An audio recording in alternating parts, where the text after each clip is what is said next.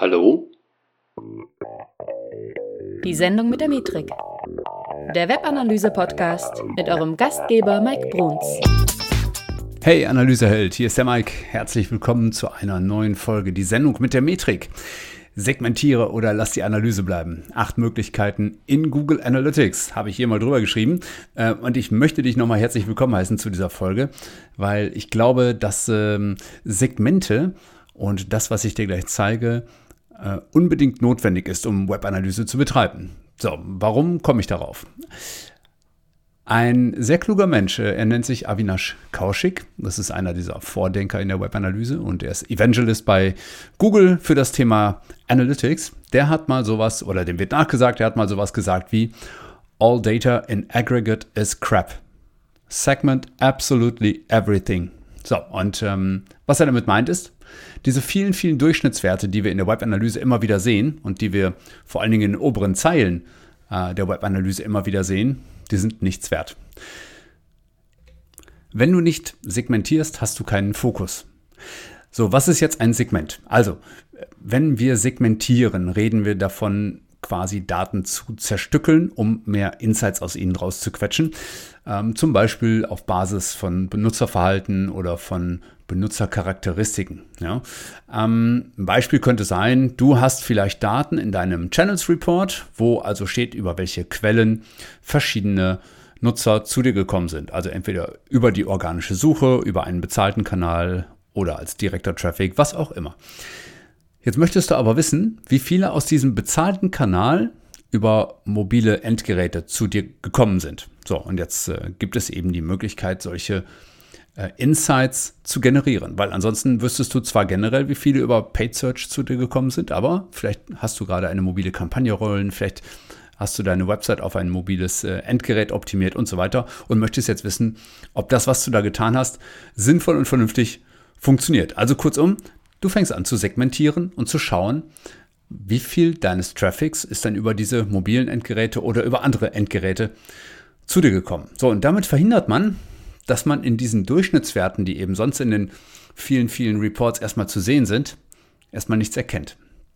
Und jeder ernstzunehmende Analyst wird dir raten, von diesen Durchschnittswerten, wie du sie in den Standard-Reports siehst, wegzugehen. Und ich habe jetzt mal ein paar Arten der Segmentierung für dich hier zusammengefasst.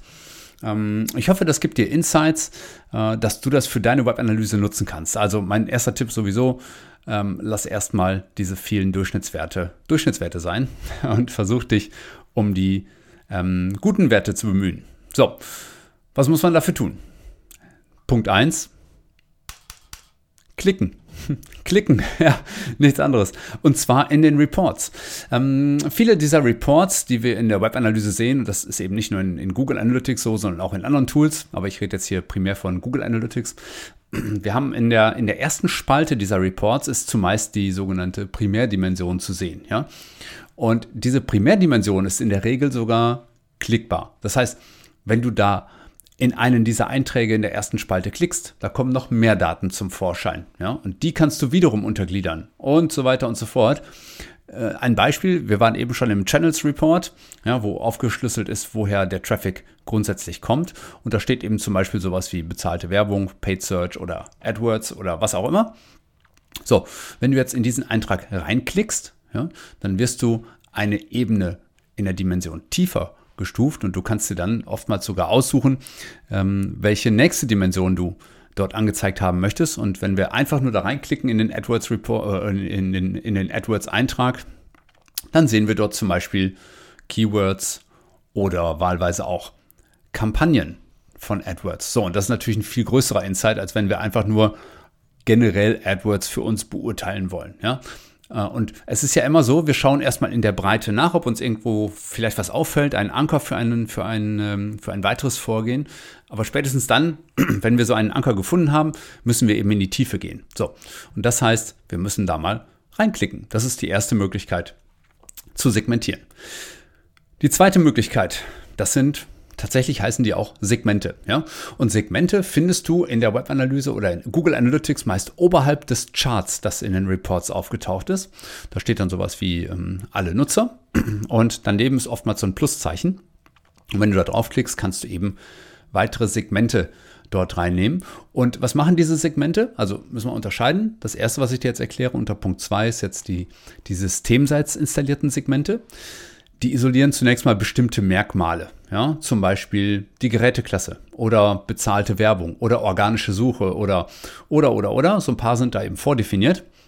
Und wenn du sie jetzt anklickst, dann wird in deinen Reports so eine Art äh, Extraschicht eingebaut. Das heißt, du hast einmal die generellen Zahlen, meinetwegen aus der organischen Suche, siehst du dann deinen Traffic und äh, gegen, dagegen äh, die AdWords-Zahlen. Und wenn du jetzt so ein Segment aktivierst, zum Beispiel Geräteklasse, dann werden diese Zahlen darunter nochmal aufgeschlüsselt. Also so nach dem Motto, alle Nutzer sind im Durchschnitt so, aber die für mobile Endgeräte oder für andere Geräte, die du ausgewählt hast, äh, verhalten sich die Nutzer so und so.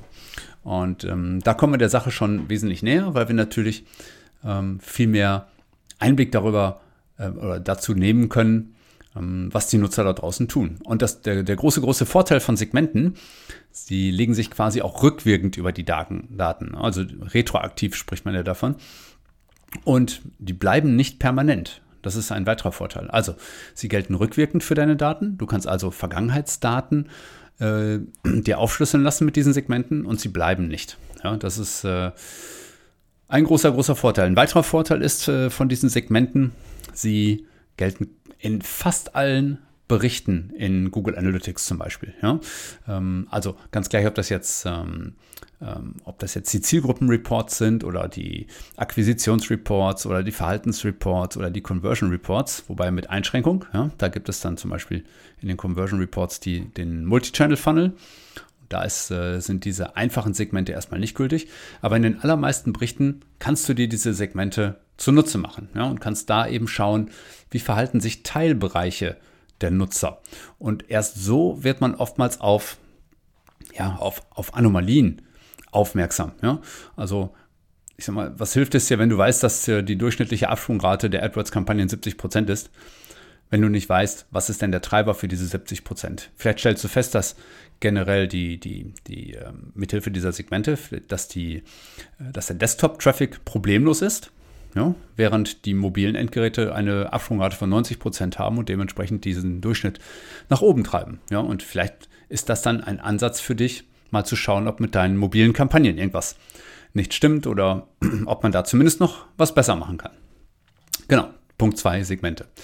Punkt 3, und das ist ehrlich gesagt jetzt schon äh, die beste Art überhaupt zu segmentieren, sind für mich die benutzerdefinierten Segmente. Die sind im Prinzip genauso wie die Segmente, die systemseits aufgebaut sind, nur dass du alles quasi alleine unter Kontrolle hast. Also alles, was unter, unter dem Punkt 2, unter Segmente schon gilt, hast du auch hier. Plus, du bist total frei, deine Bedingungen zu verknüpfen. Du kannst also, ein Beispiel, du kannst auf der einen Seite sagen, ich möchte nur Sitzungen oder auf der anderen Seite, du möchtest einen Nutzer ähm, erstmal erfassen. Ja? Ein Nutzer hat dann halt möglicherweise mehrere Sitzungen.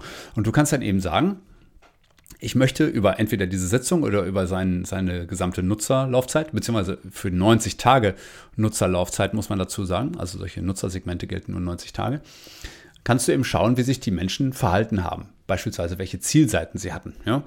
Oder ähm, ja, kannst eben diverse fehlende Segmente, die systemseits vielleicht noch nicht definiert sind, nochmal nachfassen.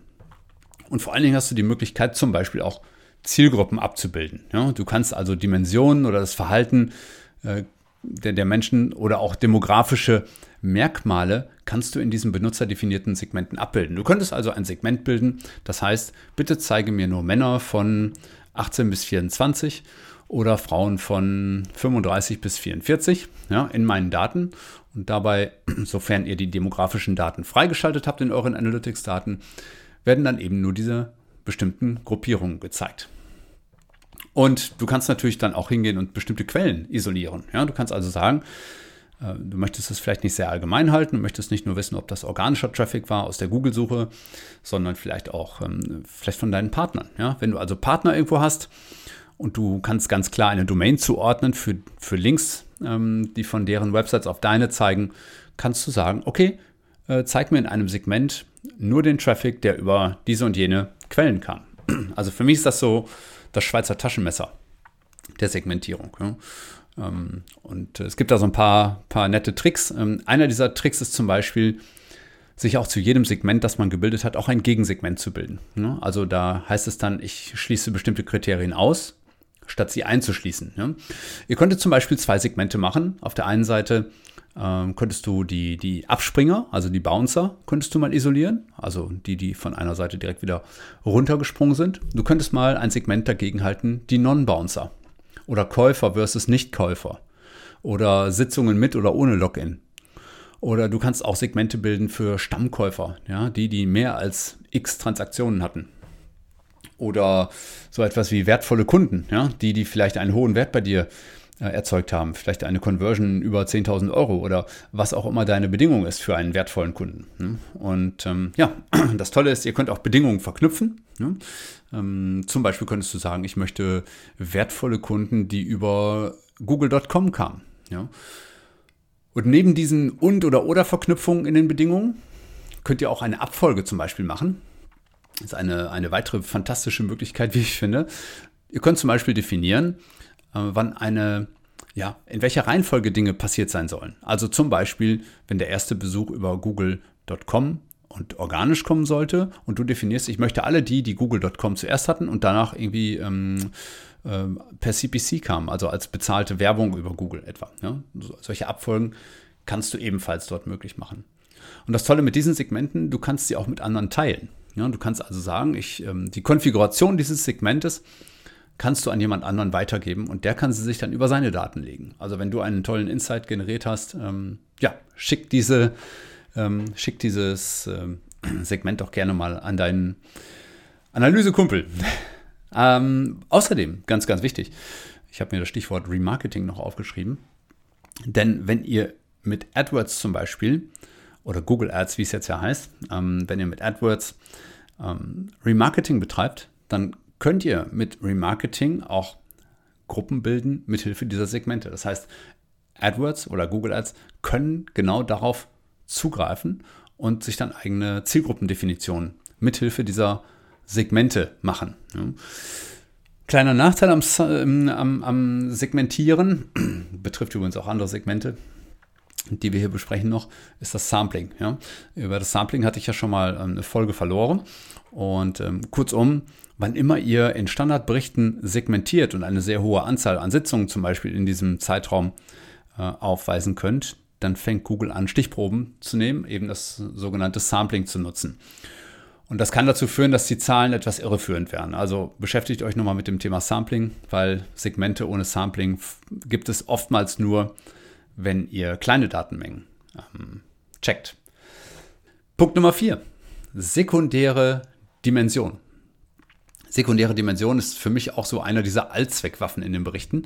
Ähm, und wenn du mal nicht weiterkommst mit einer Analyse, erstmal eine sekundäre Dimension drüberlegen. Ja? Ähm, was ist damit gemeint? Zum Beispiel, ich gehe nochmal wieder in diesen Channels-Bericht zurück für euch, wo ihr die einzelnen Kanäle zur Auswahl habt. Äh, und dort steht in der ersten Spalte ja, welcher Kanal quasi für den Traffic verantwortlich war oder welche Kanäle es waren. So, jetzt ist euch das im Zweifel nicht genug Information, sondern ihr möchtet äh, diese Punkte nochmal untergliedern nach einer anderen Dimension. Das funktioniert jetzt ähnlich wie bei den Segmenten. Und zwar äh, könnt ihr etwas drüberlegen, so eine Art Layer. Mit den sekundären Dimensionen unterteilt ihr also diese Primärdimension nochmal. Den Schalter dafür findet ihr unmittelbar oberhalb der Tabelle. Da gibt es dann diesen Knopf sekundäre Dimension und da kannst du dir eben aussuchen, welche Dimension du jetzt daneben halten möchtest. Also zum Beispiel die Geräteklasse oder meinetwegen auch die, äh, den Kampagnennamen oder oder oder oder hm? oder die Zielseite. Ja? Das sind alles so Möglichkeiten, die du daneben halten kannst. Also auch super und gehört in das Basisset jedes Analysten, dass du dir die sekundären Dimensionen auf jeden Fall anschaust. Das war Punkt 4. Punkt 5. Filter. Ja, Filter. Da gibt es jetzt ähm, mehrere Möglichkeiten. Also zum einen gibt es das Standardfilterfeld oberhalb der, der Tabellen. Ja? Und mit denen kannst du in Reports erstmal ähm, die primäre Dimension in der ersten Spalte filtern. Das heißt, wenn du, wenn du einen Zielseitenbericht dir zum Beispiel anschaust und du sagst, ich möchte nur alle Zielseiten äh, mir anzeigen lassen, wo das Wort Blog vorkommt, dann schreibst du einfach das Wort Blog in dieses Filterfeld rein und gut ist. Ähm, Vorteil, du blendest unwichtige Dinge einfach aus. Ja, das ist entscheidend. Das heißt, es geht ja immer um Fokus. Es geht immer darum zu schauen, ähm, wo liegt dein Augenmerk. Und dein Augenmerk kann nicht auf allen Daten liegen. Das ist, ähm, das ist einfach Quatsch. Und deswegen musst du einfach für dich selber Fokus schaffen. Und deswegen blende unwichtige Dinge aus. Die zweite Möglichkeit, mit Filtern zu arbeiten, ähm, ist im Prinzip der erweiterte Filter. Also das äh, Feld findet ihr äh, im Prinzip direkt neben diesem Standardfilterfeld oberhalb der Tabellen. Ja, so diese Sucheingabefeld. Und daneben steht erweitert. Und dort kannst du eben nicht nur die Primärdimension durchsuchen lassen, sondern du kannst zum Beispiel die sekundäre Dimension ebenfalls durchsuchen, sofern eine ausgewählt wurde. Ja, äh, aber, und das ist halt noch ein größerer Vorteil, du bist auch in der Lage, die Metriken zu filtern. Also die Metriken zum Beispiel, die, die Nutzerzahl oder die, ähm, die Conversion Rate oder was auch immer, du kannst dir dort eben aussuchen, was genau du anzeigen lassen möchtest. Du kannst etwa definieren bei den Metriken, ich nehme nur die äh, Zielseiten, wo die anschließende Sitzung eine Conversion Rate größer 1% hatte. Ja? Und so kannst du zu, dir zum Beispiel so Top 10 oder Flop 10 Listen bauen und schauen, welche Seiten besonders gut, besonders schlecht performt haben und von denen dann lehren, äh, lernen. Und ähm, ja, also die Vergleichsmöglichkeiten sind da ziemlich, ziemlich groß, weil wie gesagt, jede Metrik und jede verfügbare Dimension kann hier quasi mit gefiltert werden. Ja? Und die Vergleichsmöglichkeit bei den Metriken, du kannst also nicht nur sagen, dass etwas genau einem bestimmten Wert entspricht, sondern du kannst auch größer oder kleiner oder ähm, enthält oder du kannst auch einen regulären Ausdruck hinterlegen und was nicht alles. Also da gibt es eine ganze Menge Möglichkeiten. Also die Filterfelder, Standard und ähm, erweitert. Sechste Möglichkeit, Zeitsegmente. Zeitsegmente, genau, oder ein Zeitvergleich meines Erachtens ähm, ist eine Analyse ohne einen Kontext ohnehin nicht besonders wertvoll. Das äh, hast du wahrscheinlich auch in der Folge mit Till Büttner, wo wir über Dashboards gesprochen haben, auch schon mal gehört. Ja, also ein Zeitvergleich schafft Kontext. Kontext im Sinne von, wie war es denn vorher und wie sind wir jetzt? Und gibt es jetzt einen grünen Pfeil nach oben oder einen roten Pfeil nach unten? Oder ja, auf jeden Fall hast du einen Vergleich vorher, nachher. Und du kannst diesen Zeitvergleich kannst du machen, indem du oben im Datumselektor einfach den Vergleich aktivierst und dein passendes Datum dazu wählst. Entweder das unmittelbar vorhergehende, ähm, den unmittelbar vorhergehenden Zeitraum oder den aus dem letzten Jahr oder einen völlig frei definierten Zeitraum, meinetwegen, wenn du Quartale miteinander vergleichst oder was auch immer. Und idealerweise also bei uns in der Webanalyse geht es ja immer um Veränderung. Das heißt, wir ändern etwas auf der Seite und überprüfen dann nachher, ist das jetzt besser als vorher oder schlechter? Und deswegen wähle ich häufig den Zeitpunkt ähm, nach einer Änderung oder einer vermuteten Änderung oder nach irgendetwas, was offensichtlich passiert ist und vergleiche die mit Zeiträumen dann im Vorfeld. Ja. Meist sind kleinere Zeiträume besser. Man ist einfach näher dran. Ja.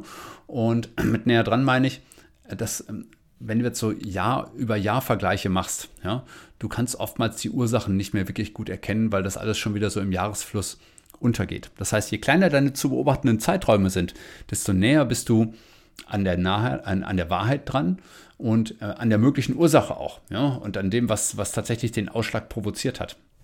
Deswegen, also besser ist, also meist ist besser, wenn du kleinere Zeiträume betrachtest und nicht gleich die ganzen Jahre mit reinnimmst. Punkt 7. Benutzerdefinierte Berichte habe ich hier mal hingeschrieben. Ja. Benutzerdefinierte Berichte, also noch so eine Allzweckwaffe und, und noch so ein Schweizer Taschenmesser im Prinzip. Und diese benutzerdefinierten Berichte, die sind wirklich ja, deshalb schön, weil ihr könnt quasi jeden Bericht, den ihr in Analytics seht, auch selber nochmal nachstellen. Und äh, das bringt Vorteile. Also, mit der größte Vorteil ist überhaupt, dass das, du bist einfach total frei in der Anordnung deiner Dimensionen ja? Ähm, und deiner Metriken vor allen Dingen. Wie sieht so ein benutzerdefinierter Bericht überhaupt aus? Also ihr könnt erstmal eine grundsätzliche Form wählen. Also ich werde das auch in einer eigenen Podcast-Folge noch mal ein bisschen genauer erklären. Aber ihr könnt entweder so ein Standard Explorer-Fenster wählen, das ihr sonst auch in den, in den Berichten überwiegend seht, oder eine Tabellenliste. Und ihr könnt dort eben Dimensionen wählen und Metriken wählen, wie ihr lustig sind. Einzige, worauf ihr aufpassen müsst, ist äh, Scope. Das heißt also, wenn eine Sitzungsdimension zum Beispiel mit einer ähm, Trefferdimension zusammenstößt, ähm, gibt es häufig nicht unbedingt äh, passende Ergebnisse. Also da gehe ich auch nochmal in einer separaten Folge nochmal drauf ein. Außerdem könnt ihr dort Landkarten wählen. Ja? Und ja, also wie gesagt, ihr könnt euch euren eigenen Bericht komplett zusammenschustern. Ihr könnt sagen, was in die erste Spalte soll und ihr könnt sagen, welche Metriken dahinter auftauchen sollen. Und das ist halt sehr, sehr, sehr spannend. Zum Beispiel, wenn ihr eine Tabellenliste definiert, das ist eine der, der Darstellungsmöglichkeiten, da könnt ihr bis zu fünf Dimensionen nebeneinander aufsetzen. Ja, bis zu fünf Dimensionen. Das heißt, ihr habt nicht nur eine sekundäre Dimension, wie ich es eben genannt habe, sondern ihr habt wirklich fünf Dimensionen. Und ihr könnt daneben, bitte festhalten, bis zu 25 verschiedene Metriken auch noch aufführen. Also, wie gesagt, da muss man auf Scope achten, werde ich nochmal ein bisschen genauer erläutern in, in Zukunft. Ähm, aber da könnt ihr auf jeden Fall schon sehr, sehr coole, sehr eigene Berichte äh, definieren. Ja, und ähm, ehrlicherweise, bei mir funktionieren Analysen fast ausschließlich über benutzerdefinierte Berichte, weil je nachdem, welche Fragestellung ihr habt, könnt ihr dafür einen ganz, ganz eigenen Bericht definieren. Das Tolle ist, also entweder ihr habt so eine Tabellenliste mit bis zu fünf Dimensionen nebeneinander oder so ein Explorer-Fenster, wo ihr eben bis zu fünf Dimensionen in die Tiefe klicken könnt. Und ihr könnt auch die Klicktiefe und welche Dimension danach erscheinen soll, könnt ihr völlig frei definieren. Und das ist halt wirklich sehr, sehr, sehr vorteilhaft. Genau, das war Nummer 7. So, dann Nummer 8. Eigene Datenansichten. So, eigene Datenansichten könnt ihr diverse erstellen. Ich glaube bis zu 25, wenn ich es jetzt gerade richtig im Kopf habe. Also 25 Datenansichten könnt ihr erstellen. Und das Tolle an Datenansichten ist, ihr könnt dort entweder Daten zulassen oder ihr könnt Daten rausfiltern. So, ähm, das heißt, es geht im Kern darum, ähm, Daten zu filtern oder eben andere Ziele dort unterzubringen. Aber ich rede jetzt eher so von einer Datenansicht, wo andere Filter gelten. Großer Vorteil, wenn ihr jetzt zum Beispiel eine eigene Datenansicht zum Thema mobile Gerät, Endgeräte aufsetzt, dann habt ihr wirklich eine exklusive Sicht nur auf Traffic von Mobiles oder von Tablets oder von Desktops. Ja? Also je nachdem, welchen Filter ihr dort setzt. Oder ihr macht eine, eine, eine, eine Datenansicht zum Thema äh, AdWords. Ja? Oder ihr macht eine, wo nur organischer Traffic drin ist, weil ihr einfach wissen wollt, wie, ähm, wie SEO-Traffic bei euch funktioniert und was dort ähm, relevant ist für diesen SEO-Traffic und so weiter. Also so könnt ihr also fast jede Dimension quasi nehmen und sagen, welche Werte ihr dort zulassen wollt. Das ist wirklich sehr, sehr gut. Aufpassen, das Thema Sampling wird in Datenansichten nicht ganz so zum Problem, als wenn ihr zum Beispiel Segmente nutzt. So, das heißt, die Daten für die Datenansichten, die werden ja prozessiert und kommen dann nach diesem Filtern in den Reports dort an. Das heißt, die sind für die Reports schon ein Stück weit vorberechnet. Ähm, während ihr, wenn ihr jetzt zum Beispiel einen Standard-Report in einer normalen Datenansicht nehmt und dort ein Segment drüber legt mit einer bestimmten Filterfunktion, also meinetwegen Geräteklasse, kommt es sehr, sehr häufig zum Sampling, weil die Daten, die in den Reports zu sehen sind, nochmal wieder neu berechnet werden müssen. Also, wenn ihr eine eigene Datenansicht habt, werden die Daten in den Datenansichten schon vorab berechnet. Und das führt dazu, dass in der Regel weniger Sampling-Probleme da sind. Allerdings habt ihr das äh, umgekehrte Problem, ähm, ihr seid wenig flexibel.